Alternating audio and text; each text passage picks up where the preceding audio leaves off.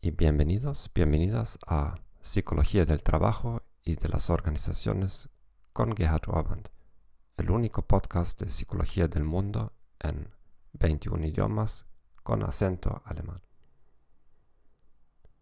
Si eres estudiante o profesional, este podcast te ayuda a actualizar tus conocimientos en porciones semanales de no más de 5 minutos.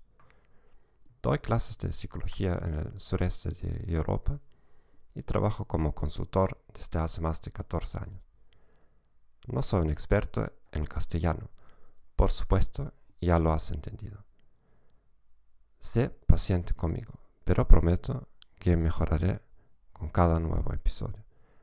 Hoy hablaremos sobre el rediseño de puestos y sobre el modelo de características del puesto de Greg Oldham y Richard Heckman. Su teoría es parte de un movimiento que intenta hacer que el lugar de trabajo sea significativo y motivador. Antes de eso, la tendencia era estandarizar y simplificar el trabajo. Los efectos secundarios son que los trabajadores pueden sentirse infravalorados y desmotivados, lo que es malo para la productividad. Según su modelo, las siguientes cinco características laborales esenciales mejoran el desempeño. Variedad de habilidades. El grado en que un trabajo requiere varias actividades, lo que requiere que el trabajador desarrolle una variedad de habilidades y talentos. Identidad de la tarea. El grado en que el trabajo requiere que los ocupantes identifiquen y completen un trabajo completo con un resultado visible. Importancia de la tarea. El grado en que el trabajo afecta la vida de otras personas. La influencia puede estar en la organización inmediata o en el entorno externo. Autonomía. El grado en que el trabajo proporciona al empleado una libertad, independencia y discreción significativas para planificar el trabajo y determinar los procedimientos en el trabajo. Retroalimentación. El grado en que el, el trabajador tiene conocimiento de los resultados. Déjame darte algunos ejemplos. Identidad de la tarea. Un médico de familia en una aldea pequeña generalmente se ocupa de un paciente durante todo el proceso de una enfermedad. Por tanto, tiene un alto grado de identidad de tareas. Por el contrario, el médico en una ambulancia ve a un paciente solo por un periodo de tiempo muy corto. Este es un grado bajo de identidad de tareas. Un profesor estadounidense me habló de las escuelas chinas que reclutan hablantes nativos de inglés para lecciones en línea. Me dijo que tenía que seguir un plan de lección muy rígido. Básicamente, cada minuto de su lección fue programado y controlado. Este es un grado de autonomía muy bajo.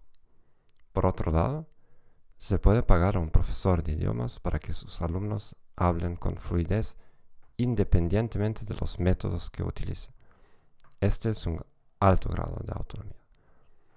Estas cinco características producen los siguientes estados psicológicos críticos. Los empleados sienten que su trabajo es significativo, se sienten responsables del resultado del trabajo y conocen los resultados de sus actividades laborales. El efecto sobre el rendimiento puede estar moderado por las siguientes variables. La fuerza de la necesidad de crecimiento es la fuerza de la necesidad de una persona de logro personal, aprendizaje y desarrollo. Si alguien está menos interesado en el crecimiento personal, no se sentirá tan decepcionado por un trabajo con poca variedad de habilidades y menos autonomía. Conocimiento y habilidad el nivel de conocimiento y habilidad que posee el trabajador puede moderar la relación entre las características del trabajo, los tres estadios psicológicos y el desempeño. Un empleado muy calificado se sentirá desmotivado si no puede usar las habilidades en el trabajo. Satisfacción del contexto. El contexto de trabajo también afecta la experiencia de los empleados.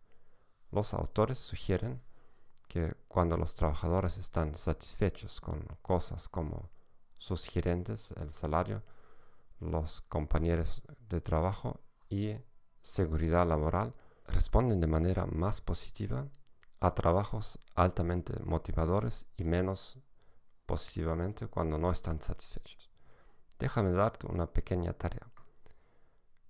¿Cómo es tu trabajo actual con respecto a esas cinco características laborales? Compara el trabajo actual con trabajos anteriores. ¿Sentiste el impacto de esas cinco características laborales? Gracias por escuchar este podcast. Suscríbete a nuestro canal y envíame preguntas y comentarios.